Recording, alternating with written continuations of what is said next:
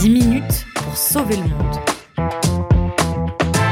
So Good Radio. So good Les oiseaux sont-ils racistes? Les corbeaux misogynes, les perruches suprémacistes? Triste monde que celui où nos affects humains les plus noirs seraient transférés aux animaux. Pour le moment, tout va bien, je vous rassure. Aucune corneille n'attaque de pie parce qu'elle est une pie. Ceci dit, les oiseaux peuvent être porteurs d'idéologies malgré eux, leur poids plume se lestant d'un tonnage dogmatique. C'est le cas aux États-Unis où de nombreux noms d'oiseaux viennent de personnalités racistes et esclavagistes mais ça va changer tout ça pour le plus grand bonheur de Sylvie Vartan, grande imitatrice du chant des oiseaux. Quelques touches de piano chante un oiseau qui fait comme ça.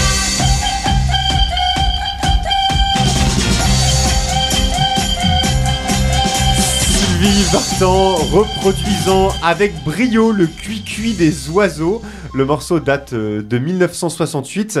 Madame Vartan qui serait ravie de savoir que de superbes oiseaux comme le bruant à gros bec, un petit oiseau, un petit oiseau chanteur des prairies, ne s'appelle plus le plectrophane de McCown, McCown étant un général de l'armée confédérée qui refusait l'abolition de l'esclavage.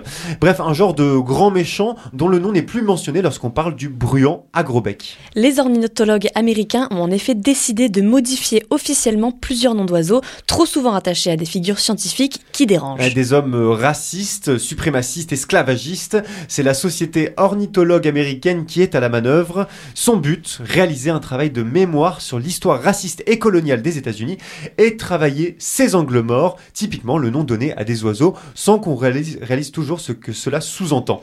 Évidemment, seuls seront visées les figures dont l'histoire établit un lien clair avec l'esclavage, par exemple, comme pour le général McCarn. Les ornithologues sont en train de déterminer les oiseaux dont les noms vont changer. Entre 70 et 80 espèces seraient concernées. Ouais, une petite centaine d'oiseaux américains dont la dénomination pourrait changer à partir de 2024. Un projet qui devrait intégrer l'avis du public dans la détermination des nouveaux patronymes. Abondamment discuté, le projet vise à s'éloigner des préjugés historiques et à faire un pas vers une inclusivité dite scientifique. Après tout, nommer les choses, c'est un pouvoir, les dénommer aussi. Mais les nouveaux noms de nos amis les oiseaux seront bien moins politiques. Ils se concentreront sur les caractéristiques des espèces. Ouais, c'est comme on le fait euh, chez nous en France, euh, la mésange bleue, le rouge-gorge, le héron cendré. C'est plus ludique, c'est plus poétique aussi qu'un nom de maréchal confédéré qui voyait les indigènes comme des sous-êtres.